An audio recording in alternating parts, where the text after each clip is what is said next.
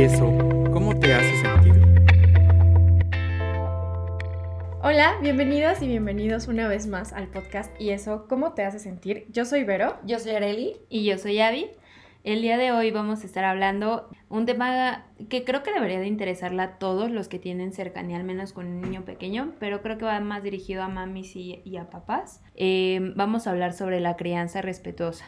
Este nuevo método de crianza que no es tan nuevo, pero sí que está como en su boom ahorita en México. Quizá algunas de ustedes y algunos ya lo han escuchado, pero justo nos gustaría adentrar en este ya que es un método de crianza que al menos yo en lo personal apoyo demasiado. Justo ahora creo que es un tema que salió a relucir a partir de que estamos ya en mayor contacto con nuestros hijos, que la escuela está haciendo en casa y que antes estábamos acostumbrados a dejarlos en la escuela y cuando ya regresaban ellos agotados de estar en la escuela, tenerlos, ¿no? Y ahora tenemos toda la actividad en casa. Lo que se busca con este estilo de crianza es crear niños que tengan un sentido de responsabilidad y, de autorregulación, que no necesiten en la adolescencia o en la adultez que constantemente les estén diciendo, haz esto, acuérdate que no hiciste esto. Muchos de nosotros tenemos no desarrolladas estas capacidades justo por los estilos de crianza. Sí, y que además ellos puedan crear sus propias... Eh, habilidades y estrategias en el futuro para afrontar ciertas cosas. Muchas veces, por ejemplo, en el trabajo, eh, sobre todo actualmente, lo que se busca es gente creativa que pueda innovar y que pueda hacer muchas más cosas que solamente operar, ¿no? Que es justamente el valor que agrega el, en el trabajo actualmente. Pero justamente desde ahora podemos nosotros criar niños que puedan adaptarse a, a, este, a estos estilos de, de empleo de, del futuro, ¿no?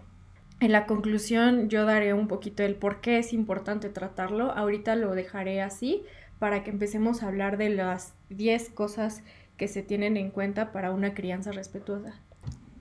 Entonces, vamos a entrar ya ahora sí a los 10 puntos. Eh, vamos a comenzar. El primero sería el apoyo familiar. ¿Y por qué es importante hablar del apoyo familiar? Porque justamente, eh, como lo mencionaba Abby y, Vero, en la actualidad las familias suelen ya tener muchas como costumbres y tradiciones en cuanto a la crianza de los niños y muchas veces no están conscientes de, del tipo de crianza que, que, está llevando a cabo actualmente la madre que está llevando una crianza respetuosa, ¿no? Entonces es importante que como papás hablemos con, la familia para hacerlos eh, conscientes de que estamos llevando un tipo de crianza a lo mejor al que no están acostumbrados y que va a ser importante que, las nuevas reglas que nosotros vamos a implementar y los nuevos estilos que nosotros vamos a implementar eh, se den de manera correcta y que no intervengan con, con, este estilo de crianza, ¿no? Muchas veces es posible que, que nosotros decimos una cosa y el abuelito, la abuelita eh, hace ahí cambios en las reglas, ¿no? Y dejamos al niño ahí una semana y entonces el niño se acostumbra a unas nuevas reglas a las que en casa no, no, no está acostumbrado, ¿no? Claro, también por eso es importante que cuando nosotros nos educamos acerca de un tema que queremos usar con nuestros hijos, también psicoeduquemos a las personas que son de nuestro círculo familiar y que tienen algo que ver con nuestros hijos, ¿no? Que también buscan como esta crianza junto con ellos. Y justamente ese primer punto lo podemos ligar bastante con el punto número dos, que es prepararnos desde antes del nacimiento de, de, los niños, ¿no? Es decir, desde que sabemos que vamos a, ser padres, prepararnos para poder apoyar a los niños de manera integral en, en, todo su desarrollo y en distintas áreas para que justo ellos crezcan con, con este estilo de crianza desde pequeños y que de todas maneras si sabemos que algo no está eh, funcionando bien en la manera de, de que nosotros llevemos el eh, la educación de nuestros niños, pues podemos hacer ahí algunos ajustes para, para adaptarnos a estos nuevos estilos y que, y que justo podamos mejorar su desarrollo. Me parece que no siempre es fácil, eh, sobre todo el primer aspecto que tocábamos, ¿no? En cuanto a psicoeducar a la familia, porque ya se tienen esquemas, eh, no sé si llamarle esquemas o no, pero ya tienen un estilo de crianza, ya nos criaron de cierta manera y como lo ven hasta cierto punto efectivo, pues no lo quieren modificar o les cuesta mucho trabajo modificarlo. Eh, sin embargo, eh, creo que siempre explicándoles la, la, manera más fácil de todo esto es explicarles y diciéndoles por qué lo hacen. Entonces ese es como mi tip de ahorita que les podría dar, que siempre explicando a las personas el por qué lo estamos haciendo, podría darles un poquito de mayor claridad y no sentir que lo están haciendo como que ellos no saben, ¿no? O que los estás haciendo un lado. Exactamente, sino inclusive también hacerlos partícipes, no solamente explicándoles, ¿no? Sino llevarlos literalmente con ustedes de la mano y saber que no están solos y que si en algún momento necesitan una asesoría, se puede dar sin ningún problema a cualquier psicólogo educativo o clínico infantil que tú vayas. Yo creo que te puede dar ciertos recursos de asesoría, no solamente para ustedes, sino para cualquier persona de su familia. Eh, sobre todo por cómo todos hemos sido educados, va a ser muy difícil eh, comenzar una nueva estrategia y muchas veces van a ser muy criticados y criticadas por este estilo de crianza, ¿no? si el niño está haciendo una rabieta o está llorando, muchas veces cualquier persona se va a acercar, ya dale una nalgada para que se calle o, o ya calle ese niño o ya edúcalo, cuando pues después cuando expliquemos los demás puntos, ya van a entender un poquito más sobre eso, ¿no? Claro, y justamente de hecho ahí vemos punto número 3 y el punto número 4, que es la aplicación de los límites y la paciencia que vamos a tener eh, con los niños, implementando principalmente los límites como una forma de cuidado y no como restricciones o no como una forma de reprimir el desarrollo de los niños. Precisando un poquito más en ese tema, a, a mí me gustaría hablar de, del tema de la paciencia creo que los padres a veces están en su mundo de adultos y no se ponen como al nivel que está pasando con los niños, ¿saben? Eh, viéndolo de una manera súper integral, podría decirles que a veces lo único que necesitan los niños es tantito que le validen la emoción. O sea, y con eso tú puedes llegar a, llegar, a llegar a tener una buena comunicación con tu hijo. Obviamente utilizando un lenguaje siempre ad hoc al niño. A veces creemos que porque el niño ya tiene un lenguaje, eh, tiene un gran pensamiento y no, siguen pensando y siguen siendo niños. Así el niño te hable como un mini adulto, ¿no? Llegan a decir, ay, este niño es un mini adultito. Pero realmente su cerebro todavía no está al nivel de madurez necesario para explicarle cosas tan abstractas. Es por eso que decíamos anteriormente que no es meterles una ideología sobre algo, sino más bien hacerlos pensantes o críticos, respetando mucho, eh, respetando mucho su emoción y su afectividad. Y bueno, en cuestión de esta emocionalidad que se va a manejar con los niños, les explicaremos brevemente las formas y estilos de crianza que existen y más adelante quizá podamos hablar un poco más sobre apego. Eh, en los estilos de crianza, digo, hay muchas teorías sobre estilos de crianza, les daremos como la más simple.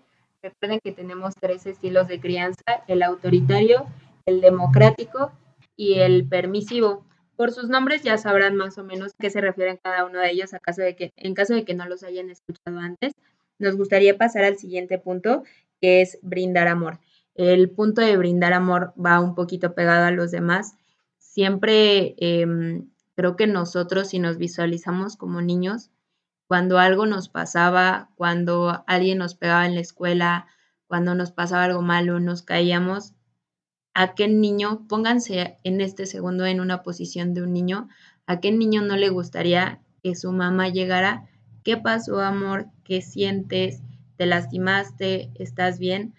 A como nos llegaron a parar algunos de ya párate, no seas pinche chillón, no pasó nada, no pasó nada, eh, ya, ya párate, vente, vámonos, ¿no? O sea, imagínense eh, cómo nos cortan o cómo le cortamos la emoción a los niños en momentos tan importantes. Ellos no viven presiones que nosotros vivimos como los adultos de pagar impuestos, quizá, ¿no?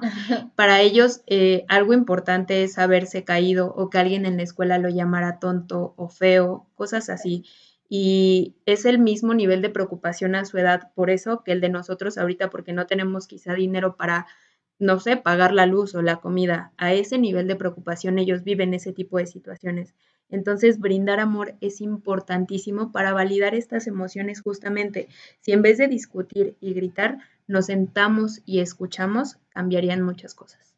Además, eso creo que es bastante importante eh, por el hecho en, el que tú justamente mencionabas, ¿no? No reprimir como el sentimiento, o sea, dejar que ese sentimiento que, que, que pueda aparecer sea liberado por los niños y puedan mostrar su, su emoción y de esta manera aprendan a sentir sin necesidad de reprimir en el futuro sus emociones, ¿no? Para que en un futuro justamente aprendan a controlar esas emociones. Muchas veces también vemos a, niños que, o más bien adolescentes, que pueden a lo mejor salirse de control en cuanto a agresividad, ¿no? Y es bastante común en adolescentes. Pero justamente es esto, que es posible que cuando fueron pequeños no se les enseñó a sentir y cuando ya están viviendo alguna situación, no saben cómo reaccionar ante una situación de ira o no saben cómo reaccionar ante una situación de tristeza y ahí es cuando explotan sus emociones, ¿no?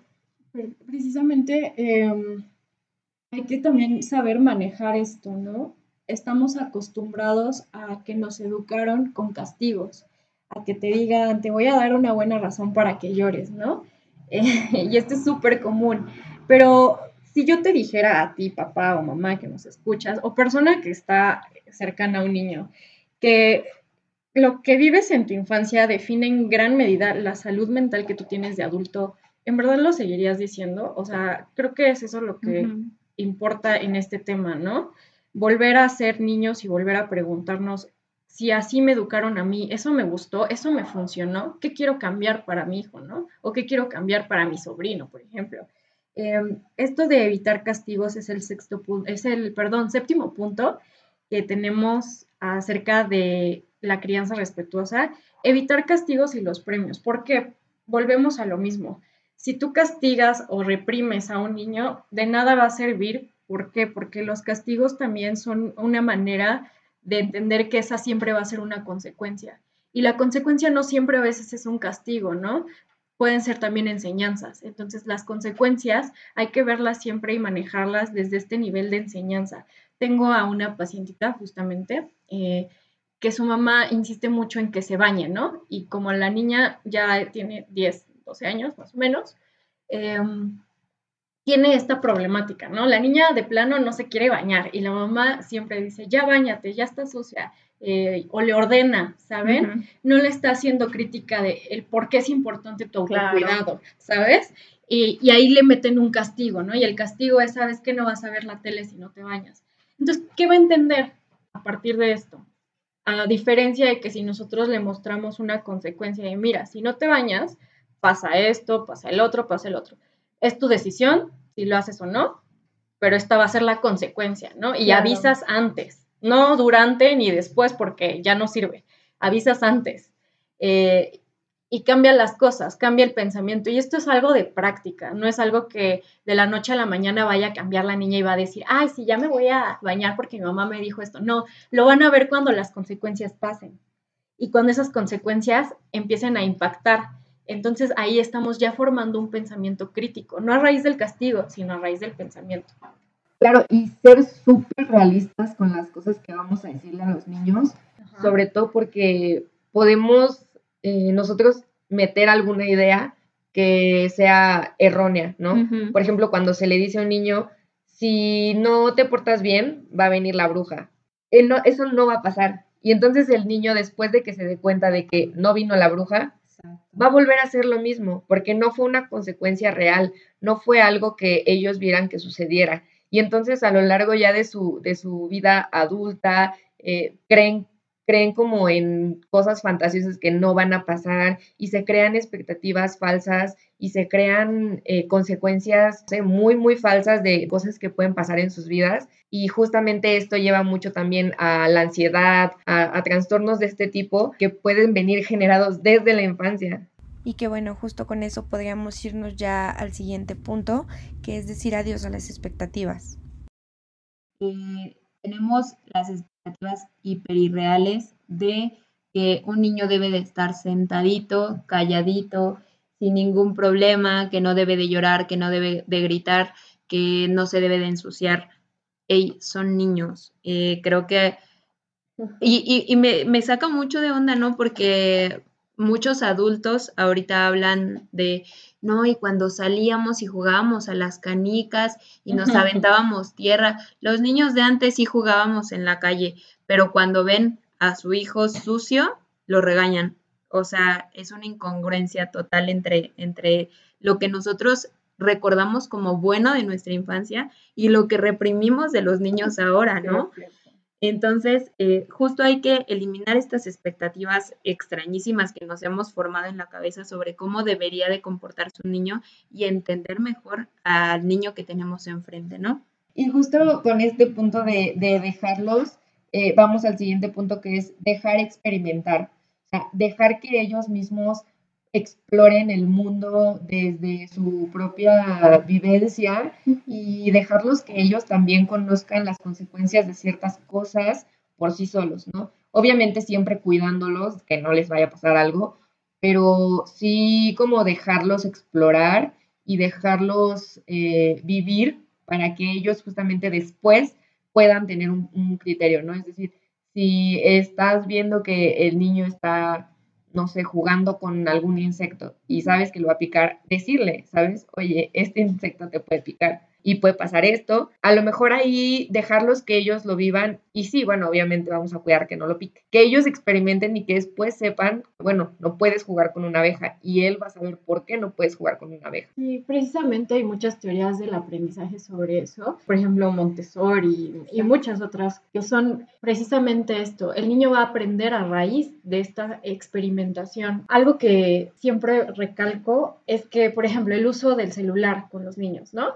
A veces los papás tienen tanto miedo de que los niños se aburran y les hagan un berrinche que prefieren eh, dar el dispositivo, ¿no? Por ejemplo. Pero hay que entender que el aburrimiento también es sano, ¿sabes? O sea, a partir del aburrimiento tú empiezas a crearte juegos. Créame que al niño no le va a pasar absolutamente nada si se aburre.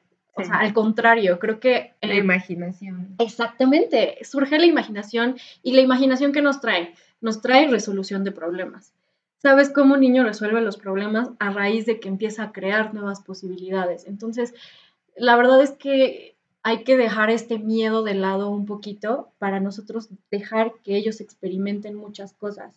Eh, y bueno, con esto me gustaría pasar al siguiente punto, que es ver más allá del problema. Manejo yo en mi persona, no sé ustedes, pero por ejemplo, mi modelo de trabajo con niños sobre todo es la externalización del problema, viene de teorías que bueno. Esta externalización de problema, ¿en qué se basa? En que el niño no es el problema. El niño no es, por ejemplo, eh, no unarlo con el problema, eh, sino exteriorizar ese problema.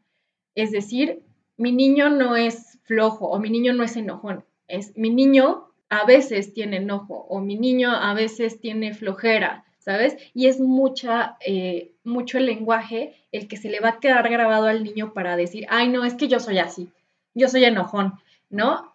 Crecen y dicen, ay, es que yo soy así. Cuando no, realmente fue un problema que se le impregnó.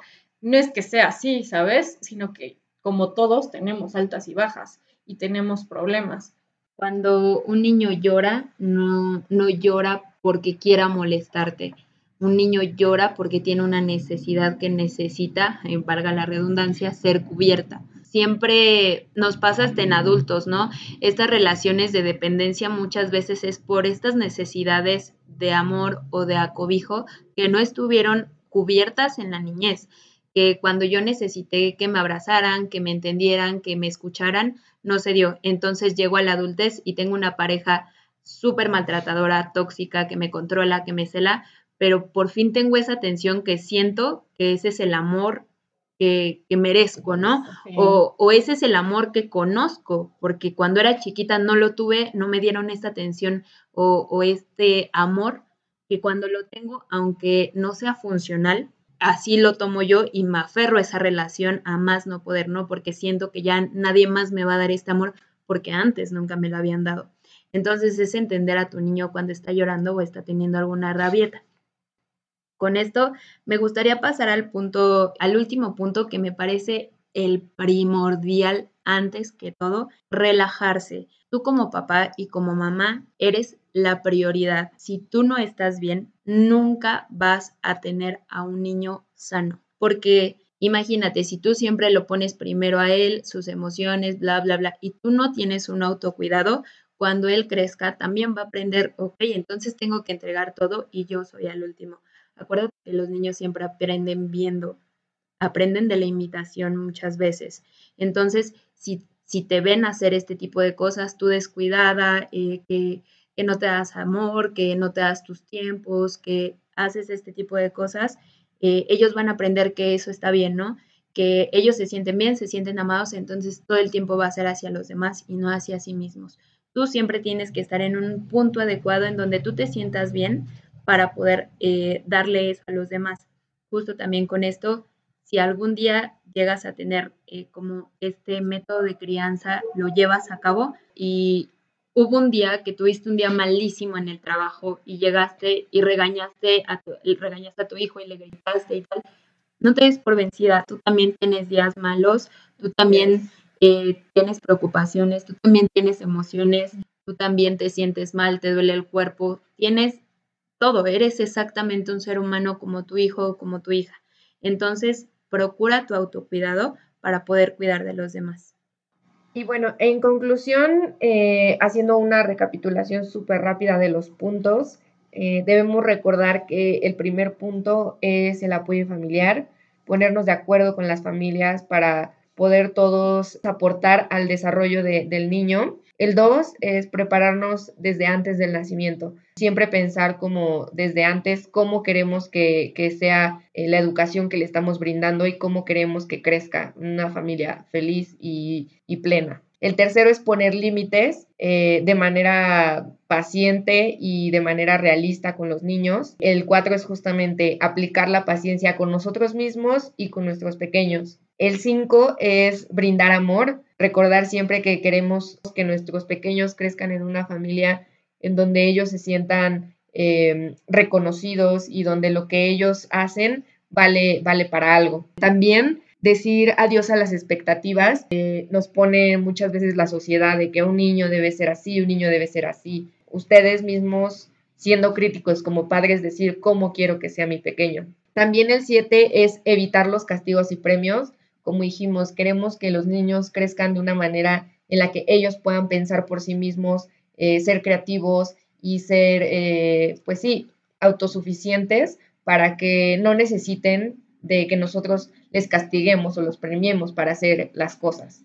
Eh, el 8 es dejar experimentar y es justamente el que los niños puedan vivir sus propias consecuencias y siempre cuidando a los niños para que puedan tener un, buen desarrollo y que sea saludable, pero dejarlos experimentar.